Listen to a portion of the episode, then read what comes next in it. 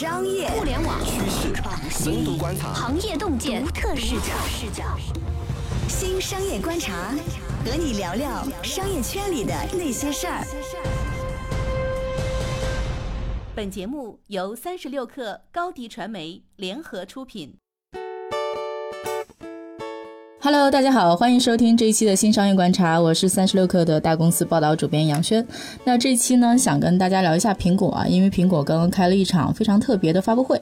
这期呢，我邀请到了我们的资深记者韩洪刚，他不仅对手机产业，而且对文娱产业都有一些自己的看法和观察。这个话题特别适合他。嗨，韩老师，大家好。苹果这场发布会之所以特别，是因为说它不是一个发硬件的发布会。它其实是一个少见的发布内容服务产品的一个发布会，它大概花了非常长的时间，大概一半吧，一个多钟头，用来把好莱坞的各种大明星、大导演拉上台去介绍说，哎。接下来我们会跟苹果合作有什么剧集，以及它推出了一个服务，然后这服务我自己还挺想用的，虽然用不了。它类似于说是一个大报大刊，尤其是那个知名杂志的一个集锦，然后你可以只花九块九毛九美元。就能够包月看到所有的这些大包大刊，还有一些其他的服务，比如说付费游戏的打包服务，以及它推出了一个信用卡服务。就是它所有所有的这次发布会都是关于内容服务，但是没有硬件，所以这对苹果来讲还是非常特别的。哎，韩老师，你有没有看这场发布会？中间有没有什么让你印象深刻的东西？我没有看直播，因为是凌晨一点比较晚，但是后面我又看了一遍，就是我印象比较深的，其实还是在影视行业吧。就是说，他其实比我想的感觉还要更正式，就是感觉他在这一方面压注还是比较多的吧。后面就完全是好莱坞发布会似的，一个明星上来介绍我有什什么项目，另一个明星上来介绍我有什么项目，这样的场景基本上就是说迪士尼开发布会的时候会有，然后苹果开发布会这还是第一次，就是苹果完全成为一个配角了，在自己的发布会上。我印象里苹果发布会从来没有出现过这种情况的。中间有让你觉得哎还值得期待的影视项目吗？坦白说，并没有太多吧。我可能会期待一下斯皮尔伯格那个《Amazing Story》这个故事系列，以及 Oprah 他的新节目吧。但是这就是对于他们本人的期待。就是说，就节目或者题材本身，我觉得目前来看，好像觉得有什么特别精彩的地方吧。或者能这么总结吗？说苹果这次发布会上花了大概一个多小时，一半的时间，对吧？去重点介绍了这个影视这一块，其实就是大 IP、大导演、大明星的各种项目。没有大 IP，但是确实大导演、大明星吧。那其实也就是说，这次苹果花了一个多小时发布会一半时间去介绍的这个影视圈的内容，其实就是大导演、大明星，就这些就是大名字。但是在内容本身或者说项目本身上，没有让你觉得说眼前一亮的东西，我能这么理解吗？对，可以这么理解。然后另外一个原因就是说，这些项目的介绍还是比较简略的，甚至很多就是连一个预告片都没有，仅仅就停留在一个名字还有它的主创而已。而且再有一个就是说，你也没有一个具体的，比如说你其他你的主演是谁，你的一些其他的信息，细节信息太少了，你很难就单凭一个名字去判断一个片子到底好还是不好。你们影视行业可是非常依赖 预告片的，我感觉。对我感觉是，我觉得苹果它可能还是想，呃，跟它之前推出那些硬件产品一样，就是想一炮打响，一下走红，然后给所有人一个哇哦那种惊喜感。但是我觉得这可能不太适用于影视行业，反正至少我印象里影视行业都不是这么运作的，就是一个大项目，提前两三年就开始造势，然后定档期，然后慢慢的一步一步先泄露个片场照，泄露个剧照，然后哇预告片出来了，各种访谈就是这么一步把推下去，就感觉反正至少在 marketing 这个项目上。感觉苹果和影视公司还是有点不太一样的。其实是不是有一点就是一如既往的苹果风格？就是说这事儿我没有推出之前，我还有点神神秘秘的。也就是说，以前的影视公司造势这个事儿是非常重要的，而且这事儿就是信息量得大一点，才能调动起观众的期待。这可能跟苹果大家每年在固定时间就等着你发产品是一个非常不一样的路数。其实我好奇的是，说对大影视公司来讲，他们的那个宣发套路是那样。那对奈飞这样的公司，比如他们以前做的其他的大制作这种，他们有很提前去做宣发吗？这个是有的，《纸牌屋》上线第一季的时候，在业界算是一个炸弹式的忽然爆炸的一个事件。它之前没有特别多的预热，大家也没有想到 Netflix 会拍出这么好的一个剧。但是呢，就是到了第二季、第三季之后，它就是按部就班的按照那种传统影视公司套路来了，就是说我慢慢的放出一些预告片了，放出剧照了，主创采访了，然后跑跑各种 talk show 一类的这种宣传了，就这么一个路子，然后最后不断临近那个放映日期，然后不断的加紧那个宣传密集度，然后最后就上映。对，那其实也就是说，苹果这次这么保密呢，我猜可能是他跟这些大明星、大导演的合作还在比较早期。这个应该也不是早期，有有些剧它九月份就要上映了，这个其实就不太清楚，因为像《纽约时报》它也说，很多的那种合作方也不知道苹果到底是什么打算的。所有这些动作吧，其实都还是为了说能够吸引到足够量的观众去看这个片子，因为所有的片子的制作成本，尤其是这种大明星、大导演、大制作，制作成本都是非常高的。如果说在苹果上看这些影视剧的观众足够多，那可能前期保密也就还好。但是我觉得可能比较值得担心的一件事情是说，究竟在苹果的渠道上有多少人会去看这些影视作品？因为看起来苹果是希望说这些影视作品是它的独有内容，然后就在苹果的渠道上去放，而不是说开放你搁哪儿都能看。这个东西可能会限制它的观影人数。对，这个肯定是会限制的，包括。有些人其实是会想在电视上看，但是你如果想在电视上看，那也不会就只能买一个 Apple TV 了，这种机顶盒一类的东西。因为毕竟在小屏幕上，其实你看影视剧的体验还是会差一些。一般来说，包括 Netflix 或者一个新的那种影视公司，它出来首先是要打造一个爆款内容，然后吸引尽可能多的观众。但是苹果的问题就是，它从一开始它就把观众群给限制住了。而且另外一个问题就是说，内容和 iPhone 不一样，iPhone 是工业产品，是一个标准品嘛，你只要符合国家基本上都差不多的那种通信体系认证、工业认证，就可以在全球卖的基本上都是一样的 iPhone 嘛。但是内容不一样，内容就比如像 Netflix，它至今没法进入中国。Netflix 在不同地区提供的内容是有差别的，比如说在美国，它可以提供大概七千多部影视作品，但是在香港就只有两三千部影视作品，它还要一个个去适应不同地区的市场规则。对苹果来说，这可能就是完全是另外一个生意了。对，而且我觉得，呃，我对于海外不是特清楚，但是在中国，我直接在苹果手机上打开它的这个影视应用，然后我能直接投屏到我的各种盒子和电视上，其实也行。它可能渠道限制不会那么强，但是呢，如果不能这么干的话，那就很尴尬了。就是说，你为了看苹果的内容，首先你得有个 iPhone，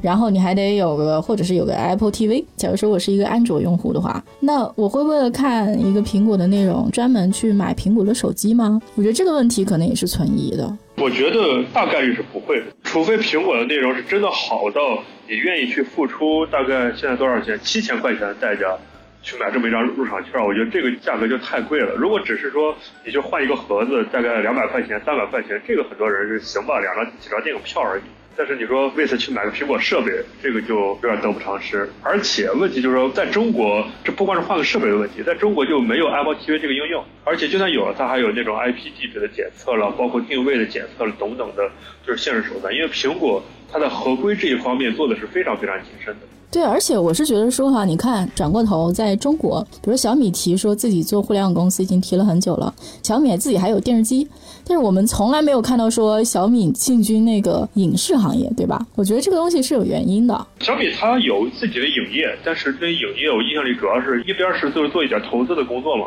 另一边就是做一些广告植入的，就比如说像那个最近热播的都挺好嘛，那里面就是有很多小米植入的产品。对，但是你看，它并没有说，我为了让我所有的生态配成一套，比如说你在小米的手机上看小米的内容，投到小米的电视上，然后我变成一个内容的拥有者。当然，这个东西我觉得跟历史进程有关系啊，因为毕竟在那之前，三大视频网站基本上已经瓜分了天下，而且版权这个东西非常非常的贵，基本上搞到三大视频网站，一个有阿里支持，一个是腾讯的，还有一个是百度支持的，三家公司迄今为止都不盈利，所以这个事儿可能第一是不太好做，第二是说现在市面上的竞争者其实已经很多了，或者说市面上已经存在巨头了，就是我们以中国的情况去对比美国嘛。我觉得中国的市场就是这么一个市场，所以小米至少在现在我们看起来，他们没有任何说自己要做一个内容提供商的迹象。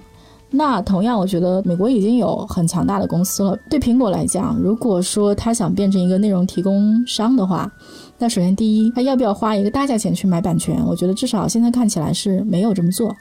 然后第二，已经手握版权的人要不要把版权卖给他？现在看起来是不太愿意卖。比如说奈飞好像是不太愿意卖给苹果。他自制啊，这东西能看出来花了很大的力气啊。无论从中国的经验来看，还是从美国的经验来看，因为中国是三大视频网站搞到现在，最近几年其实把非常大的力气放在了自制这件事情上。而且自制让大家还是说收益比较多。第一是你成本可控，第二是说你还是能靠一些自己的独有内容去吸引会员来付费。然后在美国的话，奈飞其实也是差不多，就像我们刚才聊的《纸牌屋》，《纸牌屋》一炮打响。然后像这种明星的项目都是能吸引新会员。第二是能够吸引会员付费，苹果看起来好像也选了这条路，我觉得不能说这条路不对，这条路毕竟是说大家花了十年时间趟出来的。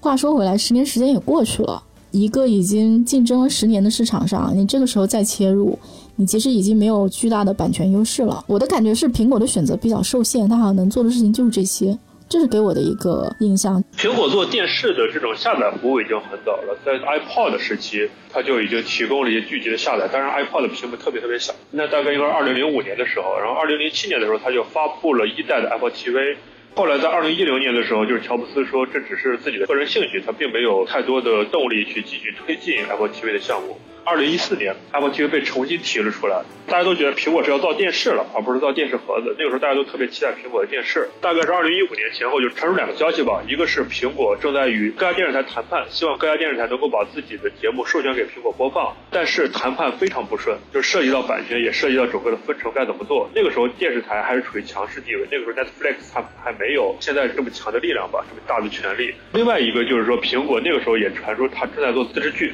或者说自制的影视节目，包括后面。在二零一七年的时候，有上线过一个综艺，但是能看出来苹果对这个事儿不是特别重视。整个的把控上，就是你能看出苹果很有钱从这些节目里面，但是能看出他也不懂怎么去做一个好的节目吧。我觉得现在美国的影视市场，它并不像中国这样子，已经是一个纯烧钱的市场，它是存在机会的。这个机会其实就在于大家对好莱坞的不满，导致了一部分好莱坞制作人才的流动，他们都想去硅谷嘛。这是一个机会，还有一个就是 Netflix，还有包括现在另外一个大玩家就是 Amazon，Amazon Prime 会员视频服务。它虽然现在已经崛起，但是它还没有完全的颠覆现有的影视格局，就不像现在视频网站对电视台造成这么大的打击。在线流媒体这一块还是有一定机会的，苹果也是有一定市场切入，毕竟苹果有钱嘛。还有一机会就是说，大家也都处于这一个变革的前夕吧，包括像华纳，它正在推出自己的流媒体，估计也是今年上半年宣布。Disney 它也是打算在四月份宣布自己的 Disney Plus。这么一个流媒体项目，就是各家都觉得流媒体它都是还有机会的。还有一个就是未来潜在的一个机会，就是五 G。虽然大家都不知道五 G 会是什么样，但是有一点可以确定，它的网速会更快，流量会相对来说更便宜。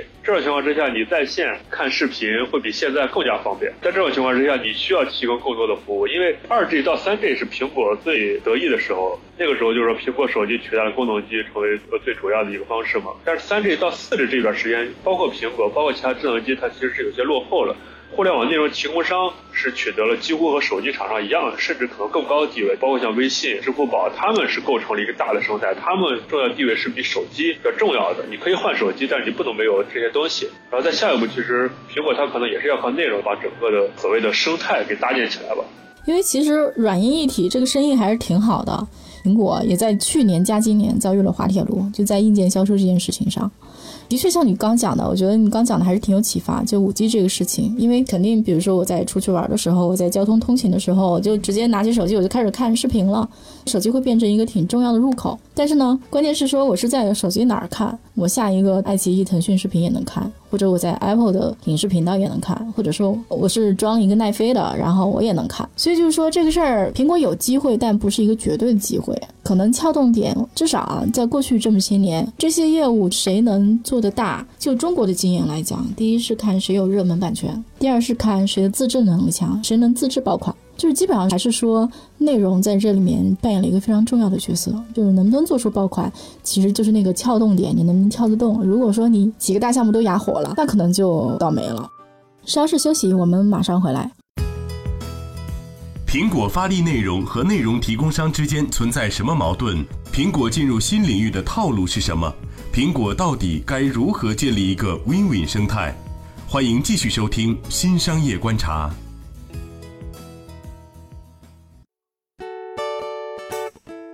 Hello，欢迎回来，继续收听《新商业观察》。这期呢，跟大家聊的是苹果，它开了一场非常特别的发布会，似乎是想从一个硬件厂商变成一个软件或者说内容服务提供商了。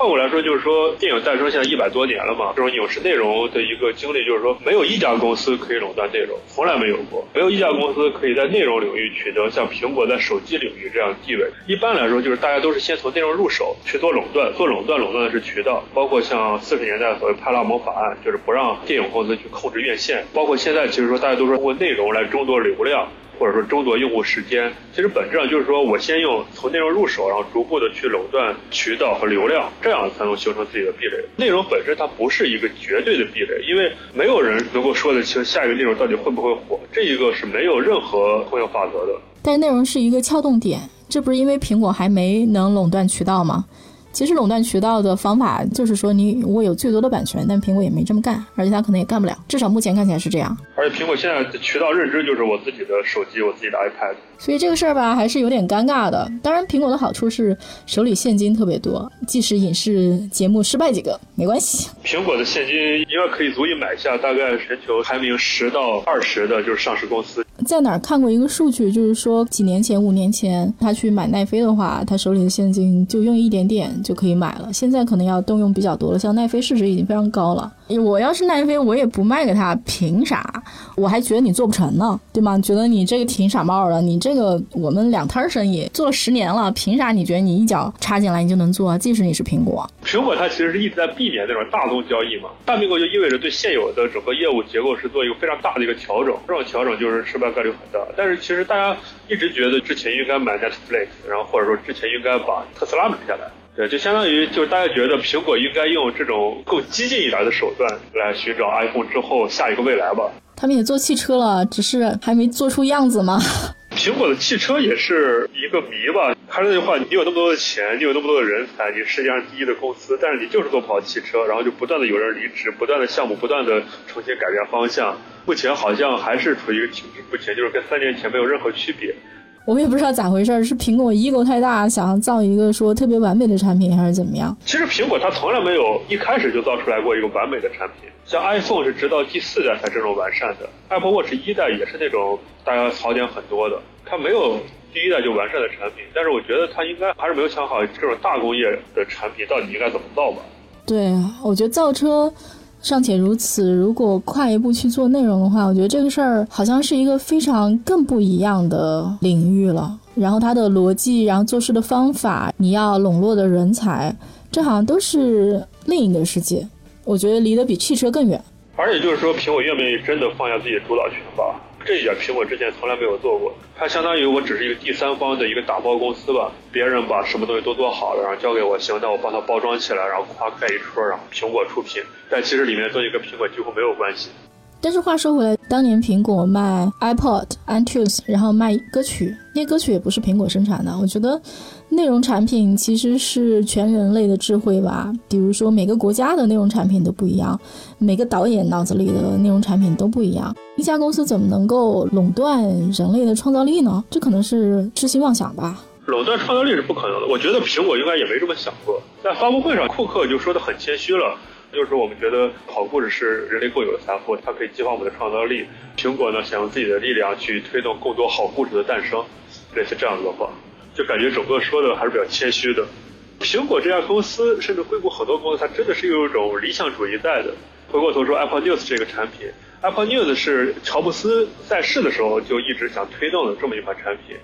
他在生前最后一次长谈吧，在二零一零年《华尔街日报》主办第八大会上，他面对记者的时候，他就说自己现在特别想做的事情就是新闻。他觉得新闻对国家是有非常非常重要作用的，它可以推动国家的正义。这个国家需要有《纽约时报》《华尔街日报》这样的大的新闻机构继续往前进，而不应该把这个国家的新闻都交给博客作者。但是我忍不住想要说一句啊，他这个观点我非常认同。我自己作为个人消费者的话，我如果能用的话，我其实是对他的 news 这个服务非常感兴趣，其实很想花这个钱去订。但是呢，是不是苹果在跟杂志报刊的分成里面是要拿走百分之五十的？对，百分之五十。这个比例还蛮高的。目前而言，不太清楚苹果为杂志提供了什么服务。我个人觉得，苹果应该不只是提供了一个这种分发渠道，就是像这些其他的 App 一样的服务。我觉得它应该还提供了一些类似于排版了，或者一些技术上的支持。排版精良这件事情，很多年前 Flipboard 其实已经做了。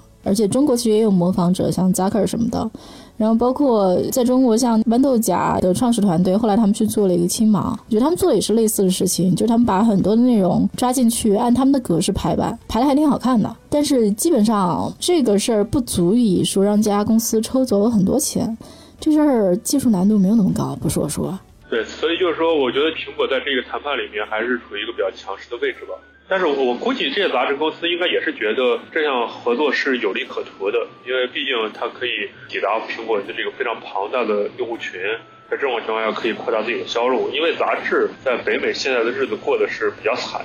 那我觉得这事儿其实就要看了，比如说哈，因为九块九毛九包月，里面有三百本报刊杂志，对吧？这其实钱挺少的。我觉得唯一的可能性是说，你的这个用户量非常大，你整体虽然收的少，但是你能收上很多钱。但是我对这件事情我也不是很清楚，就最后我们可能要看结果，还值得期待一下。但是你也不好说，因为好像 Flipboard 之前是说多少两千万用户，对吧？苹果可能会比它做得好，但是能做多好，我不是很清楚。第二个就是说。如果在抵达大用户量的同时，苹果不剥夺这些报刊杂志自己去卖广告的权利，那这生意还有的做。对，就相当于苹果它不会把杂志里面的广告内容给抽去。这种情况之下，我觉得对杂志而言是一个比较合算的生意。就是相当于说我扩大发行量了，那我去跟广告商收更多钱也 make sense，对吧？这个可能就是一个 win-win 的结果。而且同时就是说，我的广告可以抵达更多人嘛。单纯的订阅费上一点损失，我觉得他们是可以承受的。还有就是杂志固有的一个问题了，杂志它是有出版周期的，不管是周刊还是月刊什么的。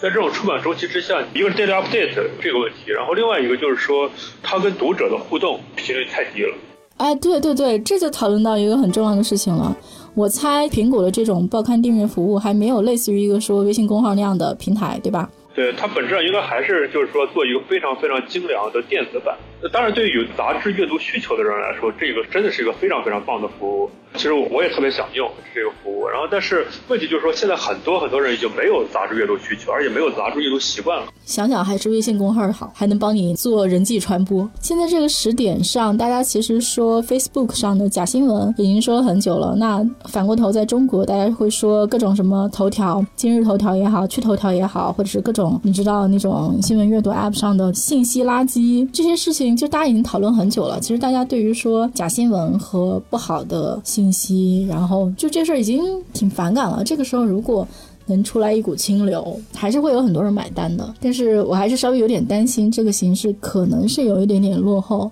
如果不去做迭代的话，就感觉说没有在新的时代里面对新时代的技术物尽其用。像 Apple News 还有类似 Google News，它现在都是请了非常好的那种编辑团队。就是重点是编辑来推荐，而不是那种算法来推荐。这我感觉这这也是他们的一个一个信条吧。就是说我还是要相信真正权威媒体的力量。呃，我觉得某种程度上也能感受到说哈，苹果这次的 News 的服务是杂志响应的更多，但是新闻就真正代表新闻业的报刊，然后响应比较少。这是我的一个感觉，好像是《华尔街日报》只提供了一些有限的内容，然后《纽约时报》是不合作的。对对，另外一个处于一个衰落状态的一个报纸《洛杉矶时报》吧，它是参与合作了，其他大报都没有，包括像《华盛顿邮报》了这一些都没有参与合作。我觉得对新闻产品来讲，新闻产品第一本身。一个新闻出去，它的量本身就非常广。我其实不需要苹果的渠道，比如说随便说，如果是彭博，我发了条新闻，这条新闻会被基本上全世界所有的媒体转载。我就这条新闻本身，我可能是收不着钱的。所以它对苹果这个渠道的依赖没有那么大。新闻这个东西的品牌价值没有那么的高。这个事儿，苹果从我身上吸完血之后，他自己再去做信息聚合，那我就亏大了。这个也确实是，像呃《纽约时报》的 CEO，他一出来也是这个观点，他是说不能像人家吞噬好莱坞一样，让苹果来吞噬整个新闻行业。其实类似的事情在中国也发生过，就最近的事儿嘛，各大新闻网站了，然后包括一些地方报纸了，提供内容授权内容给头条，然后最后现在大家都都去看头条，不去看他们了，就导致整整个新闻是向头条去集中的。然后 Netflix 就是之前好莱坞给 Netflix 提供版权，然后现在 Netflix 就自己崛起了。报纸是日活很高的一个产品，它跟杂志不一样。啊，在这种情况之下，就是说我到底还要不要把我的这么宝贵的一些东西都交给你？尤其是现在报纸它也都在数字化转型，报纸跟 Apple News 冲突可能会更大一些。而且是不是各大报刊，尤其在北美啊，就大家其实都是付《华尔街日报》钱的，付费的这个会员数数量也不少。我也不知道从你苹果这儿能捞到多少，你这才九块九。我印象里，《纽约时报》应该是一个月二十美元左右吧，二三十美元左右，就是低电子版。它是每天都更新嘛，所以这个量还是非常大，相对而言是比较贵。大家也都觉得《纽约时报》是值这个钱的。而且杂志提供内容毕竟是相对而言有限的文章嘛，但是是说报纸提供内容是特别特别庞大的。那这种情况下，我提供这么大的信息量，丰富你的信息库，然后最后我临了我就这么点钱，同时我还把我的数据都给你了。这种情况下，我觉得报纸应该不会干了。所以这个九块九就没法弄了。对，就是说苹果现在联联系的，它都没有真的跟各个行业里的老大建立起真正的合作，就是新闻业的《纽约时报》，或者说流媒体行业 Netflix。他都是那种退而求其次，可能是行业第二甚至第三以后的人，这样子有一个合作，这样子苹果的话语权也会大一些，谈判余地也会高一些。说难听一点啊，苹果的 News 服务虽然很好，我们都很想用，但是某种程度上讲，它也算是一个失败者联盟吧。这个其实也是苹果一贯的策略，就是它之前跟运营商合作的时候，它也都没有选择当地最大的运营商，它都是从第二开始往下选。比如它进中国的时候，先联合的中国联通。因为这样的话，就是说，相当于他们能够接受苹果苛刻的条件，就是联通它可以接受苹果苛刻条件，但是移动就不一定会接受。后来通过联通，移动才开始接受苹果的条件。之前我我看现在分析文章没有人提一个很有意思一个小细节，就是苹果在去年的 WWDC 上推出了屏幕使用时间嘛，就是你可以限制自己的屏幕使用时间。但是现在呢，你看就不管 Apple News 还是游戏，还是像包括这些影视节目。很明显就是说，它要增加你的时间，就是在这种情况之下，苹果它又是那种自相矛盾的一个心态。在这种面临转型的时候，这种自相矛盾也是一个很有意思的现象。对，就是说，因为把情怀抛到一边啊，其实我们再回过头去看苹果做内容这件事情，如果说苹果的情怀真的那么好，那为啥不早点干呢？选这个时点干还是有原因的嘛。其实就是因为说硬件更新或者说硬件的花头，也就大概其能玩到这里。然后呢，在短时间内没有什么新的突破，那我就在软件内容服务上去找一些突破，基本上就是这么个策略吧。祝愿他成功吧。但是我觉得好像没有觉得说哪一项特别颠覆性，好像是口碑最好的，反而是他跟那个 Master 合作的一个信用卡服务，对吗？对，因为它的这种申请非常简单，然后同时呢又有返现激励，而且卡本身也做得非常好看。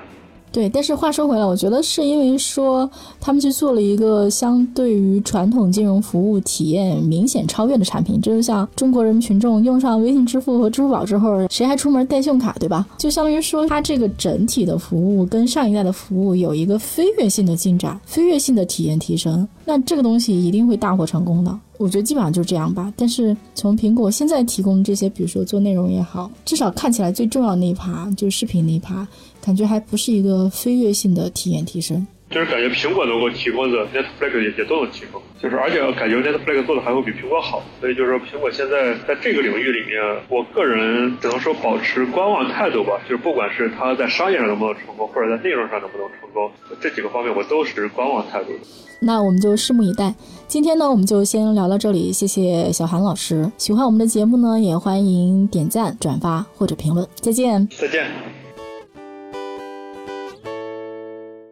欢迎加入三十六氪官方社群，添加微信 hello 三十六氪，h e l l o 三六 k 二，获取独家商业资讯，听大咖讲风口，聊创业，和上万客友一起交流学习。高迪传媒，我们制造影响力。商务合作，请关注公众号高迪传媒。